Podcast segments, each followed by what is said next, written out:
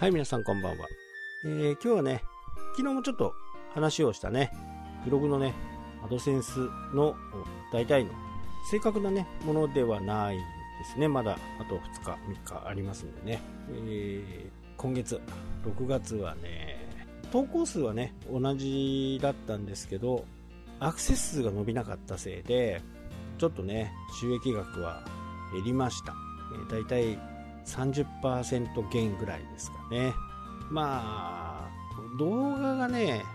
なかなか撮れないんですよ。まあ、ここが一つのね、原因であるかなと。動画があればね、YouTube の方も回るし、動画、YouTube からの動員もありますからね。まあ、ここの部分が非常に痛かったかなと。だから6月はね、多分上がってない。えー、チャレンジはしてるんですけどね。ただ、難しいところがね、この釣りのブログっていうのは、まあ、どんなブログがね、よく読まれているのかっていうことをね、えー、こう見てみると、やっぱりね、超過情報なんですよ。とにかく。超過が上がってないブログっていうのは、やっぱり見られない。まあ、これを見てね、みんな、今度あっちに行こうとかね、そっちに行こうとかっていう風になると思うので、ここがやっぱり見られてないのが、非常にね、痛いところなのかなと。まあ、直そうと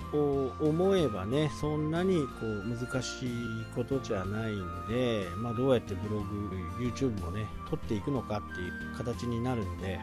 ここだけですよね。ここをしっかりやっていけば問題はないのかなというふうにはね、なかなかね、えー、いかんせん超過が上がらなければ動画が撮れないという風なね、え、形なんで、ここの部分をどうやっていくかというところですね。まあ、方法はね、もう、超過が上がらなくてもね、動画を撮るということがいいんでしょうけど、ただね、これをやり出すと、チャンネル登録をね、え、してもらえないっていうことにもなっていきますし、えどんどんこう、面白くないね、チャンネル登録する人たちってどういう人なのかっていうのを考えてみると、で超過情報がある。釣り方がわからなくてね。その狙った魚が釣れないと。でその釣り方を知りたいという形。人たちがね圧倒的に多いんですよね。なのでその季節時期に合ったね釣り方。まあそういったものを動画に収めるというところがね一番肝心なのかな。であまりにもねかけ離れたことはするとねチャンネル登録者に飽きられてしまうっていうかね、今後見られなくなる。まあそういうことも必ずあるのでね、ここだけはね、どんなに超過が上がらなくてもね、ゼロで動画を上げるっていうことはね、しないようにしています。昔ね、えー、はやってます。超過は上が上がってませんよ。でも、こんな風な釣り方やってますよ、みたいな感じですね。なのでそこが正直にできるかどうかところかなと。まあこれね、偽ってもう誰の、誰が誰のやつを見るのか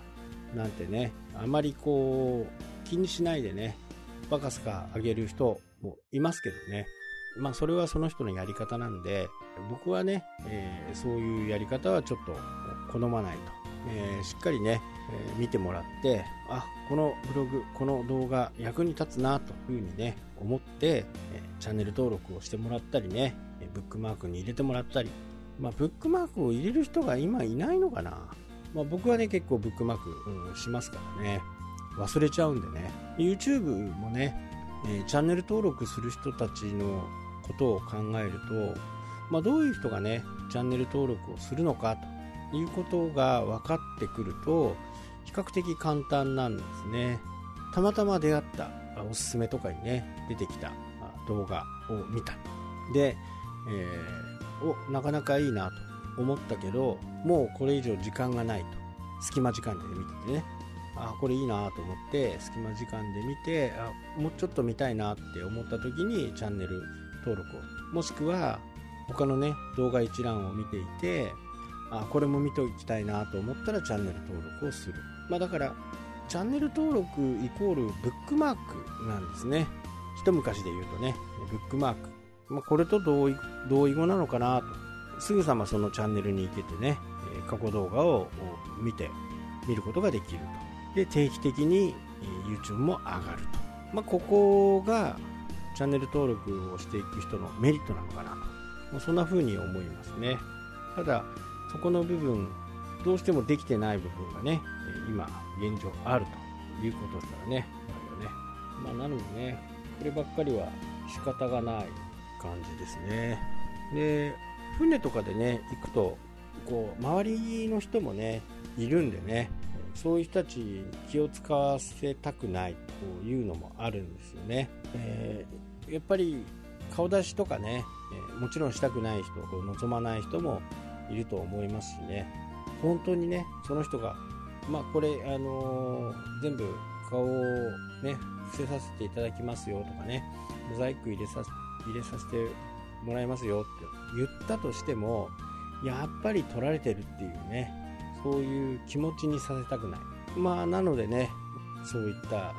遊漁船に乗った時とかはねあまりこう派手にできない、まあ、角っちょでね自分だけ映ってるっていう形だったらね可能性は